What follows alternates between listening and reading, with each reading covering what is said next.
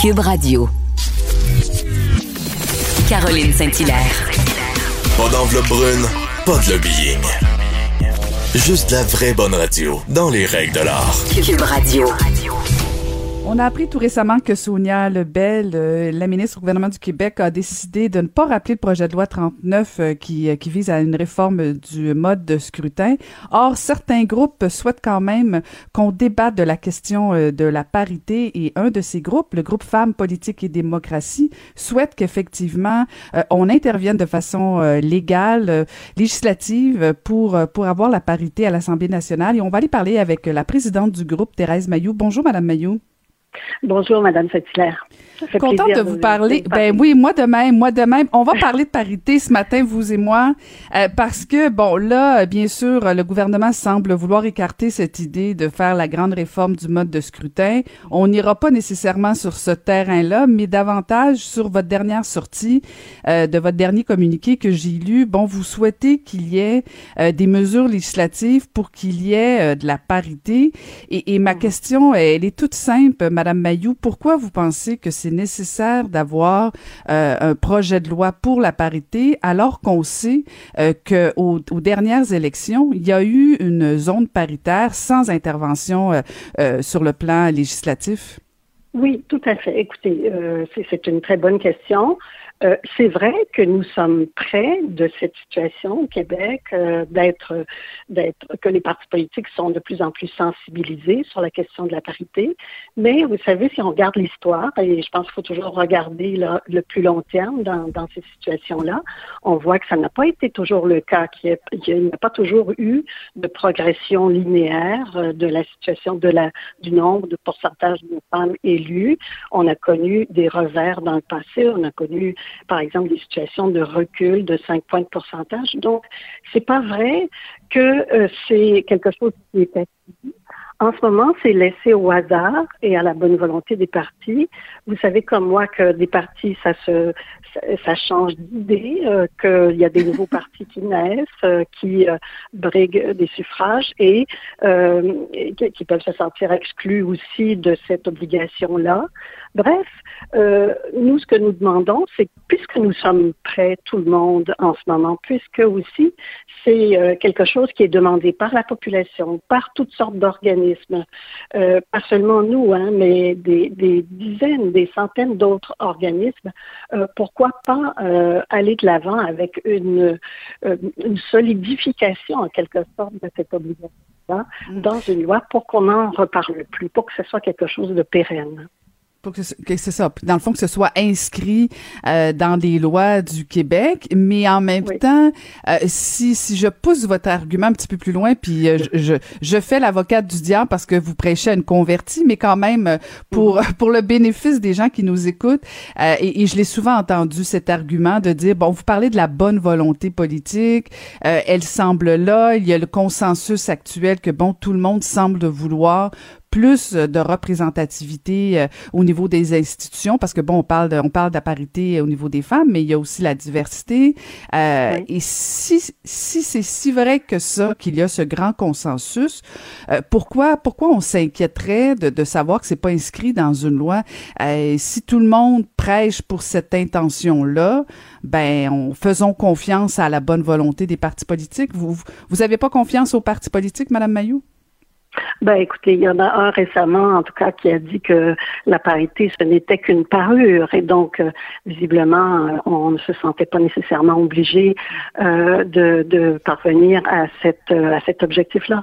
je pense que l'histoire nous enseigne, en tout cas, qu'il y a des reculs, qu'il y a des situations, qu'il y a des, des moments dans l'histoire aussi où les femmes ne sont pas nécessairement écoutées, où les femmes euh, euh, du terrain. On l'a vu par exemple dans toute la pandémie. Euh, les emplois des femmes ont été menacés. C'est elles qui ont subi les charges, les responsabilités les plus lourdes dans certains emplois féminins, par exemple? Et donc, c'est tout à fait, c'est tout à fait justifié qu'elle qu'on essaie de, euh, de fixer de façon permanente cet objectif-là sur lequel euh, beaucoup de monde s'entend, mais je pense qu'il faut maintenant le consacrer euh, dans une loi. Mhm. Et, là, donc, euh, bon, Madame Lebel a, déjà annoncé ses couleurs que bon, le projet de loi 39 ne serait pas rappelé avant la fin de la session. Euh, vous demandez, dans le fond, si je comprends bien, est-ce que les articles euh, qui sont reliés à, cette loi de parité soient retirés du projet de loi 39 et que ça soit, dans le fond, si je comprends bien, un projet de loi distinct pour atteindre la parité, c'est bien ça? Oui, c'est oui, c'est ça. Bon, peu importe le mécanisme qui qui pourrait être choisi pour le faire. Oui, ce qu'on dit en ce moment, ben, compte tenu de la décision de ne pas aller de l'avant avec euh, la troisième lecture du projet de loi 39, ce que nous disons, et nous ne sommes pas les seuls, euh, beaucoup, euh, de, même des partis politiques sont en train de dire la même chose. pourquoi ne pas adopter ces articles-là, les étudier et les adopter, d'autant plus que la ministre Lebel a promis de les bonifier euh, le premier ministre lui-même a promis de les bonifier. Euh, donc, euh, tout est en place pour procéder à, l'étude séparée de ces articles-là à temps pour les prochaines élections. Parce que ce que nous disons, c'est que bientôt, à l'automne, par exemple, les partis politiques vont commencer à recruter des candidats et des candidates. Et bien, ce serait bien qu'ils soient informés que, que cette nouvelle de cette nouvelle obligation, si possible. Mhm. Et il y a, vous parlez de d'autres groupes. Bon, bien sûr, j'ai vu la sortie aussi de, du cercle des ex-parlementaires, euh, tout parti confondu, euh, des femmes qui, euh, qui vous ont appuyé justement dans cette intention de parité à l'Assemblée nationale. Est-ce que, est-ce que vous avez entendu une réaction de la part de Madame Labelle? Est-ce que vous sentez de l'ouverture pour arriver avec ce projet de loi? Écoutez, nous, non, nous n'avons pas euh, entendu euh, à ce moment-ci euh, de, de déclaration d'intention de la part du gouvernement pour aller de l'avant.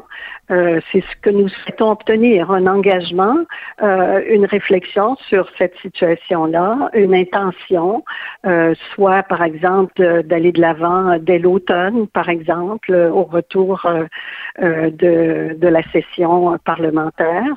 c'est ce qu'il faudrait faire si on veut viser cette obligation, si on veut que cette obligation-là soit dans dans la loi pour la prochaine élection. Et il faut pas tarder parce que c'est en ce moment que les partis politiques commencent à faire euh, leur recrutement pour, euh, pour les prochaines élections. Tout à fait d'accord, euh, Madame Mayou. J'ai très hâte de voir si le gouvernement va répondre à vos demandes. J'ai l'impression qu'il y a des choses qui sont tellement plus faciles à réaliser que la parité. Ça semble toujours très, très difficile, très complexe.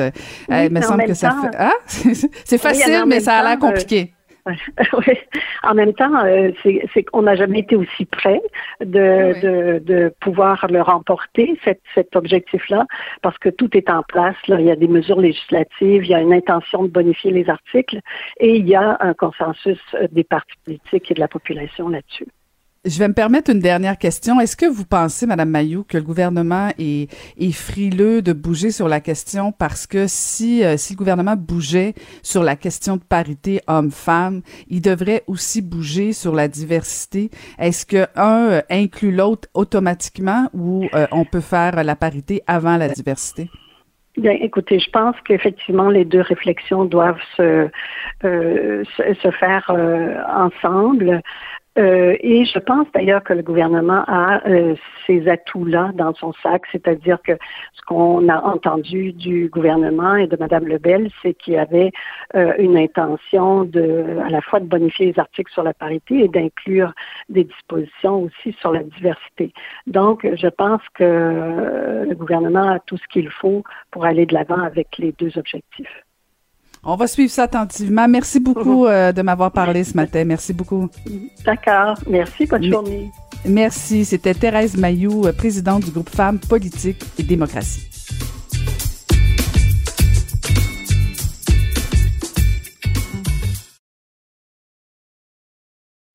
Pour elle, les réponses sont aussi des questions. Vous écoutez Caroline Saint-Hilaire. On va aller parler avec euh, la chercheuse à l'Institut de recherche et d'information socio-économique, communément appelée IRIS, Evelyne Couturier. Bonjour, Madame Couturier. Bonjour, Madame Fatila. Content de vous parler. Je fais partie de celles qui a lu avec beaucoup, beaucoup de curiosité et d'attention votre, votre, votre, votre rapport Fiscalité municipale, une réforme nécessaire pour une transition juste. Alors, selon vous, Madame Couturier, il faut revoir toute la notion, euh, notamment de, de, de, d'impôts fonciers des municipalités. Il est temps de refaire ce débat-là avec les municipalités, si je comprends bien. Absolument. L'impôt foncier, qui est la façon dont les villes se financent majoritairement au Québec et au Canada et dans plusieurs pays, mais c'est un modèle qui est basé, euh, qui a commencé au 19e siècle, qui a, qui a fleuri au 20e siècle, mais rendu au 21e siècle, avec les changements climatiques et le, défi qu'on a côté euh, développement et protection des ressources naturelles et des terrains, des territoires, euh, ben, il faut qu'on revoie la façon qu'on fait les choses parce que les villes sont un peu dans un carcan qui les encourage à un développement qui n'est pas, euh, pas en phase avec les besoins de l'environnement. Mhm. Et dans le fond, ce que ce que vous dites, c'est que bon, puis, je l'avoue, je l'ai été mairesse, alors je comprends très bien la, le paradoxe euh, du développement des municipalités où on veut pas nécessairement augmenter les taxes foncières, qui sont essentiellement les seuls revenus, en tout cas la grosse majorité des revenus des municipalités. Et le défi, c'est de dire ben voilà, je je veux pas développer davantage, mais en même temps, c'est le seul revenu. Et, et vous dites en même temps, effectivement, ça devient nuisible pour cette transition euh, qu'on veut, cette transition énergétique euh, au niveau de l'environnement des municipalités. Euh, mais comment concrètement on peut modifier ces impôts-là alors qu'on sait que bon chacun des gouvernements supérieurs, que ce soit fédéral, provincial, est un peu protecteur des sommes reçues? Pourquoi le gouvernement du Québec donnerait plus d'argent ou plus de pouvoir aux municipalités et en même temps ça, ça va lui lui en enlever pardon au niveau du gouvernement provincial? Mais, c'est sûr que c'est un gros défi pour les villes de réussir à négocier avec Québec pour réussir à avoir plus de pouvoir et plus de budget. Euh, en même temps, il y a le pacte fiscal qui est renégocié tous les cinq ans, donc il y a toujours cette, porte-là qui est possible. Ce pas des négociations qui sont faciles, j'en conviens. Euh, mais avec l'urgence climatique, avec le coût collectif que ça que ça nous demande euh, pour protéger les berges, par exemple, compenser le fait qu'on est en train de détruire des milieux humides ou d'empiéter sur des territoires agricoles, ben, c'est un coût qui est collectif. Euh, quand arrivent des inondations, quand arrivent des sécheresses, quand arrivent des tornades, on en voit de plus en plus avec les changements climatiques. bien, il y a des programmes de dédommagement. Les villes doivent investir également pour protéger leur territoire de leur propre développement en raison de, de, de l'empiètement de, de, de l'étalement urbain, euh, ben, si les municipalités avaient plus de revenus et qu'on leur donnait les responsabilités qui vont avec pour pouvoir protéger l'environnement, ben, on y gagnerait tous et toutes parce que collectivement, ça nous coûterait moins cher. Donc oui, on demande de mieux financer, de donner plus d'argent aux villes, mais d'un autre côté, c'est des économies qu'on va être capable de faire à moyen et long terme. Récemment, justement, vous parliez du pacte fiscal euh, que, l'Union des municipalités, notamment, et les, différentes villes ont négocié avec le gouvernement du Québec. Il y a eu quand même un consentement euh, de la part du gouvernement du Québec de céder un pourcentage au niveau de la taxe euh, de la taxe de vente du Québec. Est-ce que c'est pas suffisant quand même pour pour assurer justement cette transition dont vous faites vous faites état dans votre rapport? Mais c'est un pas, c'est sûr, mais en même temps, un point de pourcentage de la TVQ, c'est pas ça qui va changer le ratio de façon fondamentale. Les villes au Québec reçoivent jusqu'à 75% de leur financement des taxes foncières. Donc, un point de pourcentage, ça permet d'avoir une certaine diversification, ça permet euh, d'aller chercher la croissance économique, de la, de la redistribuer aux villes, au gouvernement de proximité. C'est une très bonne chose mais en même temps, c'est pas suffisant pour pouvoir vraiment changer le dosage fiscal. C'est pas suffisant pour pouvoir changer la donne euh, quant à, au choix que les municipalités peuvent faire pour euh, améliorer leurs revenus et répondre aux responsabilités qu'on leur donne en matière de changement climatique, mais aussi en matière de justice sociale, de développement juste, d'avoir une ville à taille humaine qui réponde aux besoins de la population. Mm, votre étude, euh, Madame Couturier, vous êtes penchée sur euh, d'autres cas ailleurs que le Québec, euh, notamment en Allemagne et en Suède. Qu'est-ce qu'on fait dans ces pays qui pourraient nous inspirer au Québec? On a regardé l'ensemble des pays de l'OCDE pour voir euh, quels étaient les différents modèles. On a vu que bon, les pays anglo-saxons visent plus, euh, utilisent plus la taxe foncière. Les pays scandinaves, mais aussi la Suisse, le Japon, eux autres vont plus vers les taxes sur le revenu, donc l'impôt sur le revenu qui est redistribué aux villes, aux municipalités. Euh, et ce sont aussi ces pays-là où les villes ont les plus grands budgets et ont les plus grandes responsabilités dans les dépenses publiques. Donc, on, on a regardé l'Allemagne et la Suède, deux pays qui utilisent l'impôt sur le revenu pour se financer, pour voir qu'est-ce que ça voulait dire. Puis on voit qu'ils ont plus de marge de manœuvre, sont plus en mesure de d'investir dans leur territoire, d'investir dans leur population, de répondre euh, aux, besoins des gens qui habitent sur le territoire. Donc, on pense que c'est vraiment une voie d'avenir d'avoir un, autre dosage, d'avoir plusieurs, euh, on pourrait dire flèches à l'arc des budgets des villes pour que quand arrive le moment d'essayer de répondre aux besoins de la population, ben il y ait plusieurs recours pour augmenter leurs revenus et répondre à leurs responsabilités qui sont de plus en plus grandes. Et, si je me place du côté euh, du citoyen, du contribuable, Madame Couturier, bon, vous parlez d'éco-fiscalité, de de, de, de, regarder au niveau de la taxation pour euh, l'eau, euh, les matières résiduelles. Est-ce que on, est, si on appliquait les propositions que vous faites au niveau des municipalités, est-ce que ce serait pas la porte ouverte pour les villes de taxer, d'aller chercher, oui, plus d'argent, ce qui est un avantage pour les, les gestionnaires des villes, mais est-ce que ce serait pas une façon de taxer davantage le contribuable citoyen au bout de la ligne?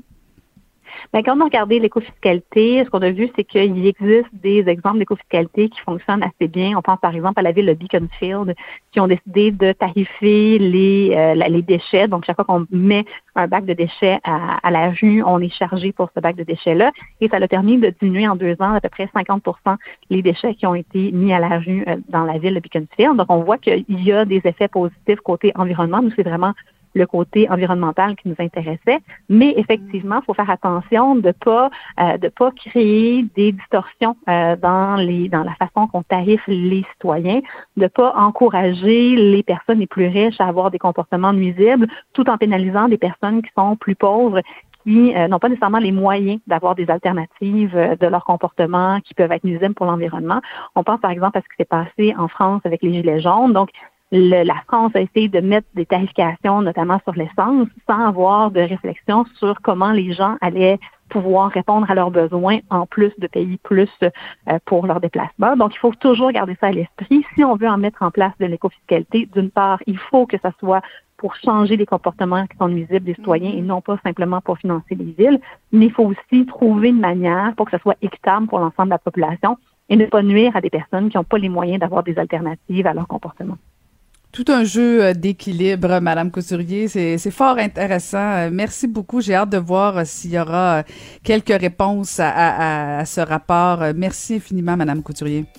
Ça fait plaisir. Bonne journée, Madame Saint-Hilaire. Merci. C'était Evelyne Couturier, chercheuse à l'Institut de recherche et d'information socio-économique à l'IRIS.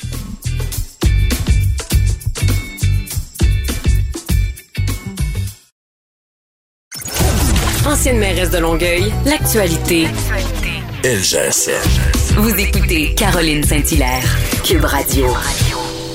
On va aller retrouver Marc-André Leclerc. Bonjour Marc-André. Bonjour Caroline. Écoute, euh, les semaines se suivent, mais ne se ressemblent pas finalement. Euh, Monsieur Fitzgibbon, finalement, quitte le Conseil des ministres après euh, quatre, quatre prises contre lui. Oui, effectivement. Donc, euh, ça l'aura. M. Legault a fait euh, du de plaisir. On se rappelle, hein, Caroline, on avait parlé ensemble un peu euh, à l'ajout de, de, du point de presse que M. Legault, M. Fitzgibbon avait donné là, lorsque la, commissaire avait donné son avant-dernier rapport, là, parce qu'on a eu son dernier rapport cette semaine, au mois de décembre, et c'était un peu surréaliste de les voir un peu les deux dire que tout va bien, Madame la Marquise, puis de de dire qu'il fallait changer le code. Puis, mais là, euh, M. Legault s'est rendu à l'évidence cette semaine, c'était la bonne chose, que M. Fitzgibbon prenne un pas de côté. Euh, c'est une grosse perte pour lui. On le sent, on l'entend. On l'entend aussi dans le domaine euh, économique, dans le domaine des affaires dans la province.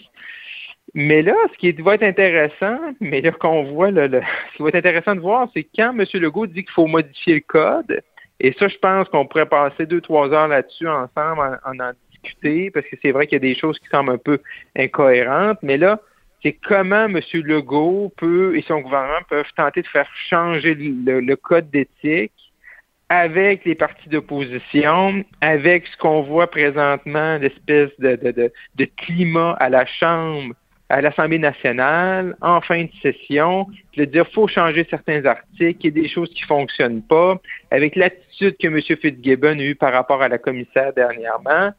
Euh, je pense que ça va être très difficile pour M. Legault d'essayer de faire changer le code d'éthique avec les partis d'opposition présentement avant l'élection, euh, avec le spectre de dire ben ça permettrait à M. Fitzgibbon de revenir comme ministre. Ça, je pense que ça va être pour un, un autre Parlement. Et là, ce qui restera à voir, Caroline, c'est ce que M. Fitzgibbon peut enfin vendre ces actions-là dans deux entreprises et lui permettre de revenir comme ministre, mais pendant ce temps-là, il va contrevenir au code parce qu'il faudrait qu'il les mette en fiducie sans d'autres regard et de s'il fait ça, ben, il ne pourrait pas les vendre selon ce que M. Fitzgibbon ou M. Legault nous disent. Donc, euh, sont pas sortis de l'auberge. Euh, et, je pense, et il y a un scénario qui est là, c'est que peut-être on va assister là, peut-être à M. Fitzgibbon qui va dire ben, je ne serai pas candidat en 2022 s'il n'est pas capable de vendre ses, actions et, M. Fitzgibbon va tourner la page sur sa carrière politique. Hmm. Puis, puis tu as raison, euh, Marc-André, c'est un, un, bon point, cette idée. Mets-toi dans la, dans la position de l'opposition parce que modifier le code d'éthique pour une personne, bien qu'on puisse comprendre que ça pourrait euh, toucher d'autres personnes dans l'avenir, mais là, on a personnalisé euh, le débat. Monsieur Fitzgibbon n'a pas été particulièrement, disons, attachant, hein, disons ça comme ça, au niveau de l'opposition, au niveau de mm-hmm. toutes ces règles d'éthique. Je veux dire, tu étais dans l'opposition toi, euh, t'aurais-tu le goût de, modifier tout ça pour que M. Fitzgibbon reste? Non, hein? c'est ça. Non, c'est ça. Tu, vas avoir un gain. L'opposition, tu ne veux pas donner une faveur au gouvernement, surtout qu'il voit que les que la CAQ va bien dans les sondages. tu vas faire une petite jambette. Mais à la fin, si on raisonne, si on regarde ça froidement, c'est plus facile pour toi et moi, Caroline, de le faire. Puis là, tu te dis, ben, c'est vrai que peut-être qu'il faudrait modifier le code, mais peut-être mettre le code au goût du jour. Mais là, présentement, c'est pour M. Legault puis M. Fitzgibbon. C'est comme si on avait euh, c'est comme si tu essaies de changer les règles du jeu pendant la partie. Fait là, ça, va ça va être difficile. Là. Et là, M. Legault va. On, l'a vu dans les dernières heures, derniers jours, il utilise sa ligne. Les autres partis politiques ne veulent pas des gens d'affaires. Puis, euh, quand j'étais au PQ puis je parlais d'économie, personne intéressé, tout le monde dormait. Fait que là, bon, fait qu'il va essayer de créer une trame narrative, euh, mais je pense que c'est vrai aussi, puis ils ont raison, que M. Fitzgibbon n'a pas eu de conflit d'intérêt. Euh, il ne s'est pas mis d'argent dans, les poches par rapport à ça. C'est juste qu'il y a une situation qu'il faut régulariser. Ils ont tardé. Ils ont essayé de l'éviter. Hein. Ils, ont, ils, ont, ils, ont, dit on va mettre un mur de Chine, on va mettre Mme Lebel qui va être euh, Sonia Lebel, la ministre Lebel, Conseil du Trésor, qui va parler à ces entreprises-là qui font euh, appel au gouvernement au lieu de parler à M. Fitzgibbon. Donc, euh, ils ont tout tenté pour éviter le scénario, mais c'était inévitable et c'est arrivé cette semaine. Hum, hum, hum, J'ai hâte de voir ça, voir s'il va réintégrer avant 2022, puis s'il va être candidat en 2022. C'est comme. c'est pas fini. La, la question à, à 100 pièces, j'ai l'impression qu'on va en jaser encore, toi et moi, quelquefois. Un autre sujet qu'on n'a pas fini de parler, bon, on pensait que le dossier était clos, que c'était euh, dangereux d'avoir des balles euh, de finissant. Là, finalement, euh, Dr Arruda est en train de céder à la pression des parents et des, euh, et des élèves qui veulent avoir un bal. Oui, céder à la pression, puis, tu sais, comme on a vu un moment donné sur le, le, masque à l'extérieur, là, même pour des un couple qui sont sur deux adresses, le gouvernement, la santé publique a reculé. Euh, je pense qu'on on, s'enligne vers le même genre de scénario. Je pense que la santé publique et M. Arruda, en début de semaine, ils l'ont échappé. Il était un peu dans le champ. en annonçant ça un lundi, dans un communiqué, sans tambour ni trompette, en nous disant ben il n'y aura pas de balles. Euh, après ça, M. Arruda, lundi, nous a parlé là, par équité tu sais, que là, on ne peut pas faire un bal par équité parce que les rassemblements à l'intérieur dans des résidences privées ne sont pas permis. Là, je pense qu'il faut, faut se comprendre. Tu sais, une fondue avec notre cousine puis notre matante préférée, puis un bal définissant, c'est pas la même chose. La fondue, ça fait 14 mois qu'on n'en fait pas avec des membres de notre famille, mais ça va revenir, puis quand on tombe en zone jaune ou en zone verte, on va pouvoir en faire avec certaines règles. Tandis qu'un bal définissant secondaire 5, ça passe une fois dans sa vie. Fait je pense qu'on est capable d'être imaginatif au Québec, on est capable d'être créatif. C'est ce qu'on demande présentement à tous les festivals au Québec. Hein? C'est 2500 personnes à l'extérieur, puis euh, 250 par section, puis des entrées dépendantes, des toilettes, des, des ci, des ça. Fait qu'il faut, faut, juste se comprendre par rapport à ça. faut juste essayer d'être capable d'être créatif et de dire voici des balises.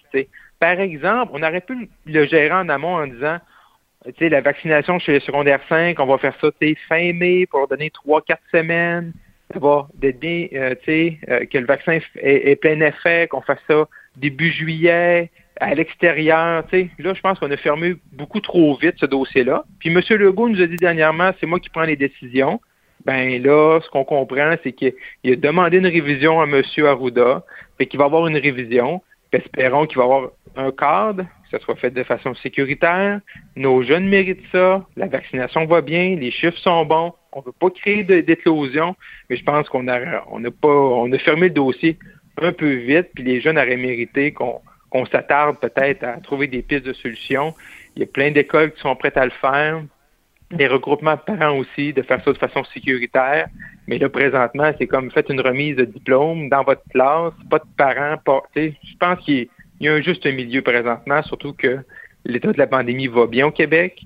La vaccination est là. Les jeunes se font vacciner. Je pense qu'on aurait pu gérer en amont. Fait que là, ils vont refaire leur, leur ils vont faire une évaluation à nouveau pour arriver avec un nouveau plan de match. Ben ouais, puis mais il y a quelque chose d'incohérent quand même, là, Marc-André. Je trouve que on est en train de laisser passer cette balle-là à Dr Arruda de façon assez euh, assez facile. Euh, je sais pas mm. si lui-même est tombé dans la facilité. C'était plus facile de dire ben pas de balle, euh, les, les, les, étudiants vont pas trop se plaindre puis tout ça. Euh, puis t'as tellement raison. Je veux dire, il me semble qu'on aurait pu anticiper de dire ok, on va faire une offensive pour les, les étudiants de secondaire 5 pour la vaccination. On va trouver des solutions. Comment tu peux expliquer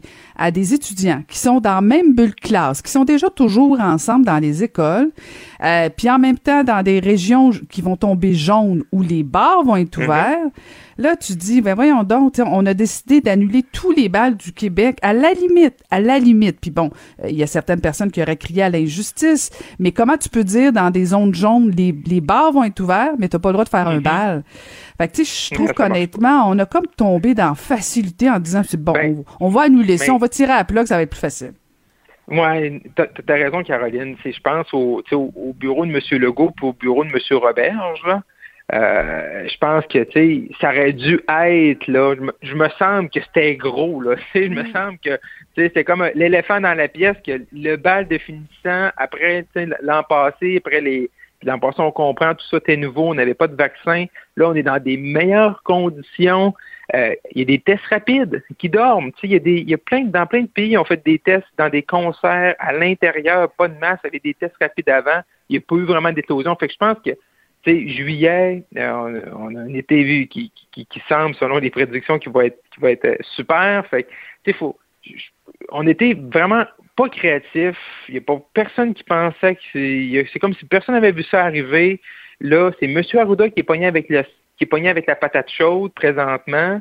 Euh, mais M. Legault nous dit temps, c'est lui qui décide. Ben, si c'est toi qui décides, pourquoi tu as laissé passer cette décision-là, tu? Euh, c'est parce que tu, tu l'as-tu approuvé, tu sais? Je pense qu'il euh, y a eu un cafouillage lundi, on était sur d'autres choses. puis là, la santé publique a dit c'est fini, puis là, le politique s'est rendu bien compte que ça n'avait pas de sens. Fait qu'on demande aux gens de refaire leur travail. Fait ah, c'est de la confusion. C'est comme si M. Legault a une tendance à laisser les, se garder les bonnes nouvelles, et laisser les moins bonnes nouvelles à M. Arruda. Puis là, M. Arruda, cette semaine, il était dans les médias tous les jours sur différents sujets. Fait là, il, nous a donné trois, quatre explications différentes. Fait là, je pense c'est de mettre ça sur la glace, puis euh, de, de, s'assurer d'arriver avec un plan de match qui, tient la route. Aurait dû faire un petit sondage, voir si les gens voulaient des balles ou quoi que ce soit. Il aurait dû inclure une petite question ben, dans leurs ben, nombreux sondages. Il y a beaucoup de sondages. J'ai dû avoir un là-dessus. Ben oui, c'est ça. Ou, bien les gens ont répondu qu'ils s'en foutaient pour, euh, pour les, pour, pour les balles de finition. Pour sonder les jeunes aussi, c'est sûr que ah, peut-être pour les gens qui ont plus d'enfants. exact. Et, là, du côté municipal, bon, là, ça va devenir intéressant, euh, particulièrement à Montréal.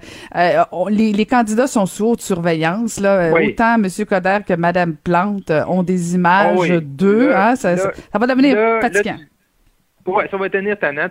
Caroline, tu étais candidate et élue par la suite au fédéral pour municipal. Puis là, euh, là, là, c'est l'avertissement à tout le monde, c'est tout le monde va être épié. Là. la pandémie, là, il y a plein de choses qui vont rester suite à ça, mais tu sais, cet état d'esprit-là de surveiller son voisin, euh, qui surveille les règles, qui ne surveille pas les règles. Fait que là, ceux et celles qui nous écoutent puis qui veulent être candidats ou candidates, là, c'est apprenez les règles, les mesures sanitaires par cœur. Achetez-vous un socle pour votre téléphone cellulaire, pour votre voiture?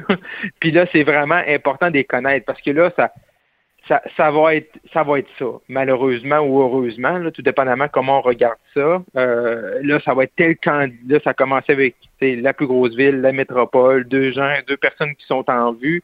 Mais là, tantôt, ça va être des candidats un peu partout. Puis là, ça va être un tel a fait ci, puis un tel a fait ça, puis un tel il était temps. J'ai vu tant de voitures devant le, le, futur peut-être maire de telle municipalité. Euh, fait que les, candidats, là, dans ce monde-là des médias sociaux où tout le monde a un appareil photo là, dans dans ses poches, ben là, ça va commencer. Puis quand c'est une fois que Mme Plante, elle s'excuse, mais dans deux semaines, si Mme Plante, par exemple, il y a une autre anicroche, il y a une autre règle qui n'est pas suivie, fait que ça, ça va devenir lourd, lourd, lourd pour ces personnes-là. Déjà que la politique, c'est pas évident. Euh, on, on, lève notre chapeau à ceux qui décident en 2021 de, de se lancer avec les médias sociaux et tout, mais ça va être ça va être difficile. Donc, c'est un avertissement euh, qu'il ne faut pas prendre à la légère, je pense, pour tout le monde. Euh, quand il y a des exemples comme ça qui, qui arrivent, euh, faut être, euh, on a, on a des, des, des, visées au niveau politique, il faut les prendre en note. Puis là, ça va faire partie là, dans les dans les cours que les gens donnent, les organisateurs donnent à leurs candidats, de connaître les mesures de, de son palier de couleur euh, sur le bout des doigts pour s'assurer de les suivre, pour pas être là, euh, parce que Là, c'est l'été, ça va aller, mais après ça, tout ça, tout ça s'accumule. Et là, c'est pendant l'élection qu'également, il y en a qui vont sortir aussi parce qu'on sait que les, les adversaires vont commencer à s'épier l'un et l'autre. Fait que euh, on va gérer ça, commenter ça l'automne prochain. Ça va faire partie là, un peu, ça va être un. A tout le temps eu ça hein, par rapport à la mm. à les campagnes politiques, d'essayer de prendre son adversaire en défaut. Mais là, on va essayer de le prendre sur un nouveau un nouveau terrain de jeu qui sont les mesures sanitaires, qui sont la pandémie, qui a mis son masque, qui a mis deux mètres, une photo, il n'était pas à deux mètres. Donc, ça, ça va rendre ça encore plus complexe pour ceux et celles qui veulent le mettre leur face sur le poteau, comme on dit. En tout cas, rien pour donner le goût justement de mettre la face sur le poteau là, parce que c'est un climat. Écoute, ouais, non, c'est ça. Puis tu sais, toi et moi, je pense que on respecte les gens qui en font parce qu'on on en a fait et, euh, et je suis pas certaine que c'est un climat propice là. Je comprends qu'on veuille surveiller, puis c'est un peu, c'est un peu normal, mais faut pas, faut pas devenir euh, euh, trop intense là, parce qu'à un moment donné, tu sais, je pense qu'il faut honnêtement un peu évaluer là, puis tu jauger. Bon, ça se peut là, tu sais. Puis je pense que Valérie Plante a eu la meilleure réaction en disant écoutez, je suis pas parfaite puis tout, puis je veux dire écoute, je sais pas pour toi là, mais je veux dire des règles sanitaires, euh, je, ben oui, de temps en temps moi aussi je me plante. Euh, ah qui c'est quoi le c'est quoi le dicton euh, de la Bible qui n'a pas péché lance la première la, première, pierre. Ben c'est ça là, je pense que tu sais faut, faut se calmer le pompon. Oui, gardons un œil puis tout ça, mais en même temps, soyons pas plus durs envers son prochain qu'on le serait envers nous-mêmes. Oui, puis aussi, on, a tous, on, a tous, on, good. on a tous regardé notre cellulaire en roulant, là. Tu sais, je veux dire, ben faut, pas, faut, faut, pas se mettre la tête dans le sable. Sauf que, sauf que aussi, je pense, il faut amener, il faut, faut admettre ses, faut admettre ses torts, faut admettre ses ah, ben erreurs. Sauf qu'à un certain moment, euh, puis on sait tellement comment les prochaines élections, peu importe le palier, vont être importantes pour l'après-pandémie, que là, qu'est-ce qui va prendre le, le, devant, tu sais, ça va-tu être mm-hmm. ces, ces faits-là qui sont parfois très importants, dangereux ou anecdotiques versus les idées et les débats qu'il faut avoir. Eh, on va suivre ça attentivement. Merci beaucoup. On te regarde à la joute et on te lit dans le Journal de Montréal, Journal de Québec. Merci beaucoup, Marc-André. Merci. Bye bye.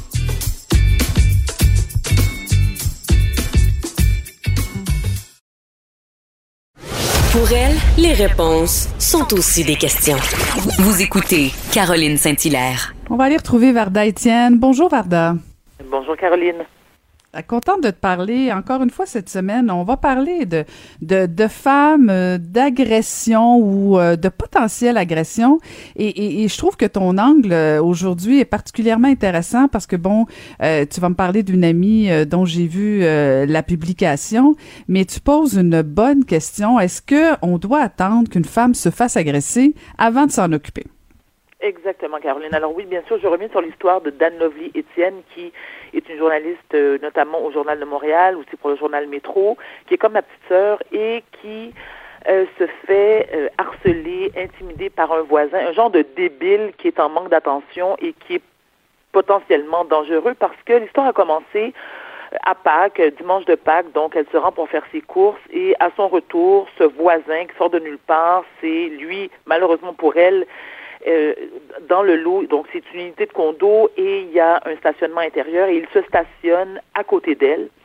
Et en sortant de sa voiture, il était là, euh, il la fixait. Ensuite, il a commencé à, euh, à prendre des photos d'elle, je veux dire, constamment, sans son consentement.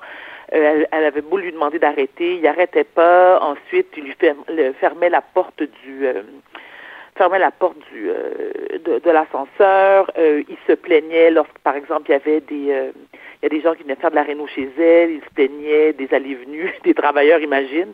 Marie, ils étaient masqués puis qui prenaient toutes les, les, ils respectaient les mesures sanitaires. Ça faisait pas l'affaire du monsieur.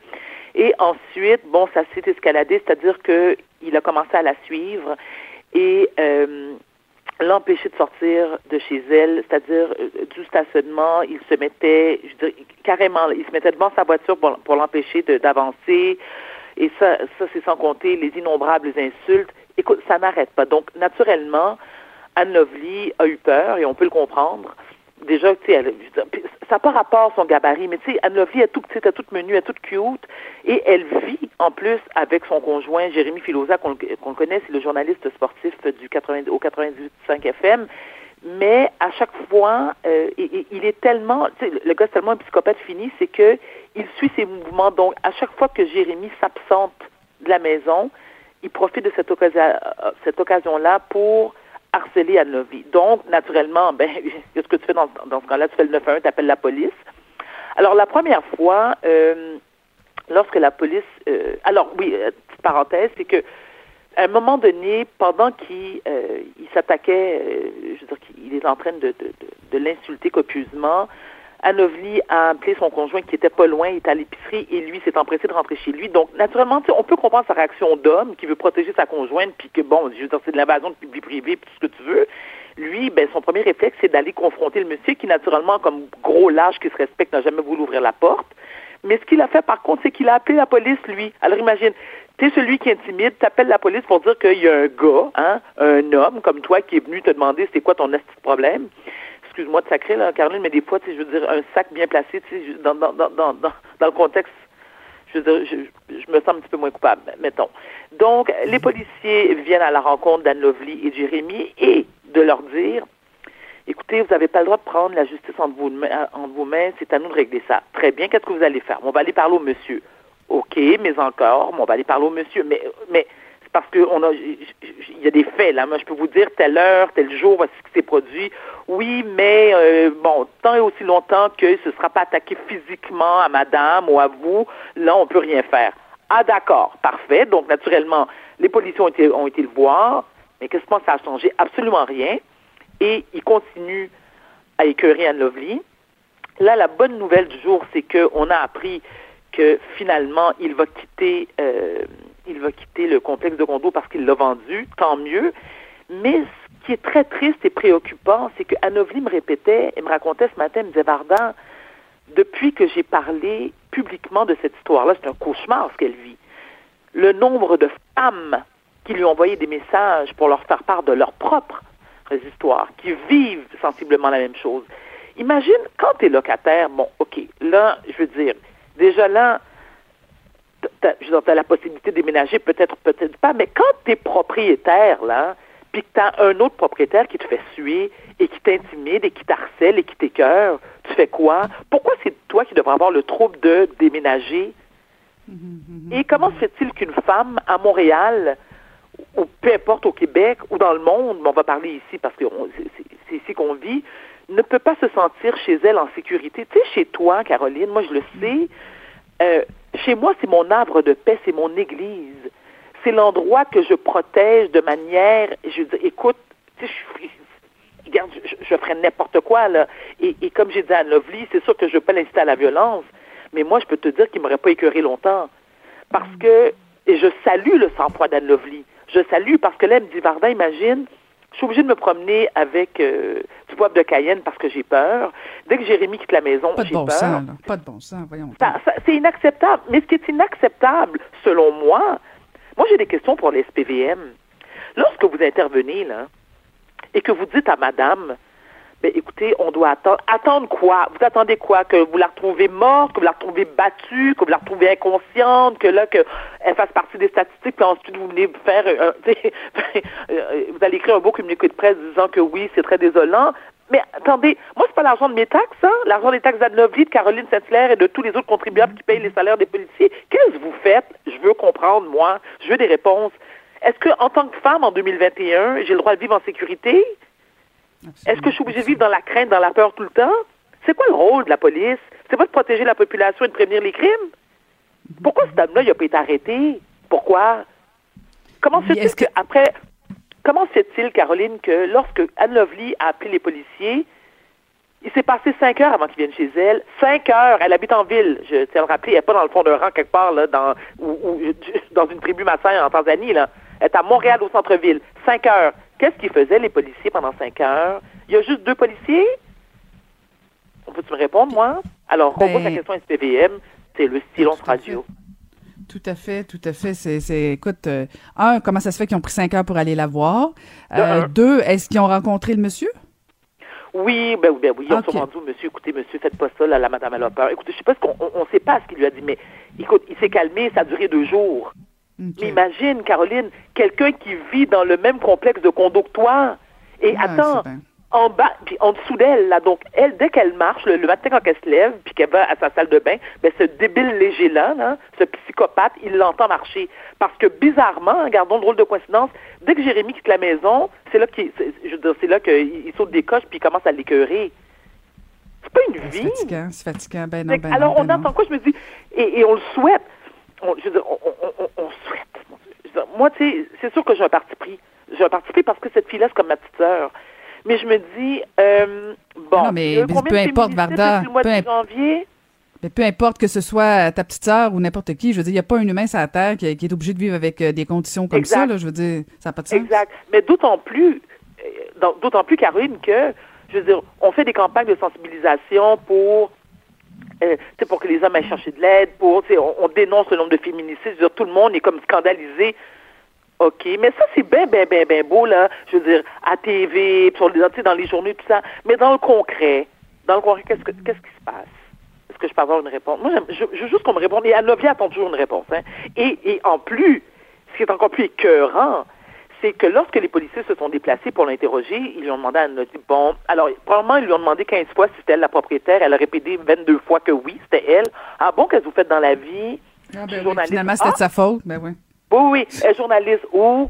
Ben, Journal de Montréal, entre autres. Ah, elle dit là, tout d'un coup, leur attitude a changé parce que c'est une journaliste. Mais des gens, tu sais, Madame Tout le Monde, là, qui, qui exerce pas, tu sais, je veux dire, qui pas dans, exerce pas un, métier public, qui elle ne peut pas elle prendre les tribus, sa tribune publique pour pour dénoncer ce qui se passe. Il arrive quoi? On attend quoi? De la retrouver dans dans dans, dans une poubelle devant chez elle, assassinée, battue. C'est comme, je comprends pas. Mais ensuite on on, on, on, dit non non non non non non, vous devez pas prendre la justice entre vos mains.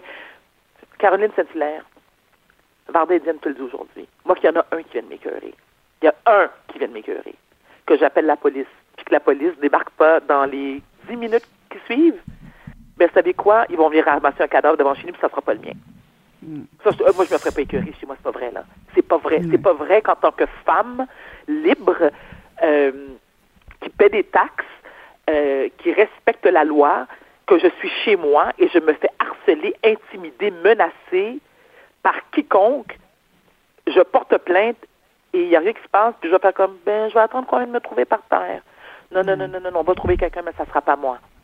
Non. mais effectivement, il faut. Euh, je, suis très contente que tu amènes ce sujet-là, euh, Varda, parce que je pense que les forces policières, que ce soit à Montréal, mais partout, là, parce que effectivement, Anne Lovely, elle a, elle, a des tribunes euh, qui, que, bien des femmes n'ont pas. Il y, a, il, y a, il y a, un problème de sécurité. je ne sais pas quels moyens peuvent disposer la police en général, mais on peut pas, on peut pas laisser comme ça des gens insécurisés.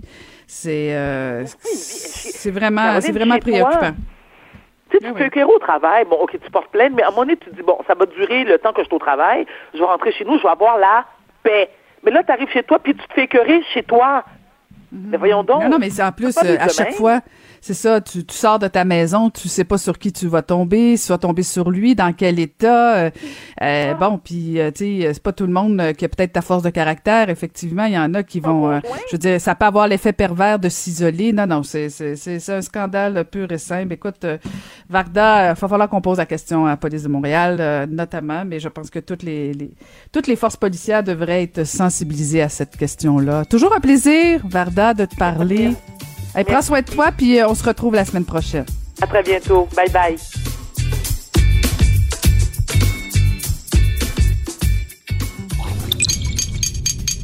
Cube Radio.